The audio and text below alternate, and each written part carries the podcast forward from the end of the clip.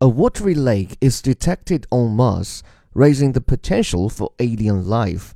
The discovery suggests that watery conditions beneath the icy southern polar cap may have provided one of the critical building blocks for life on the red planet.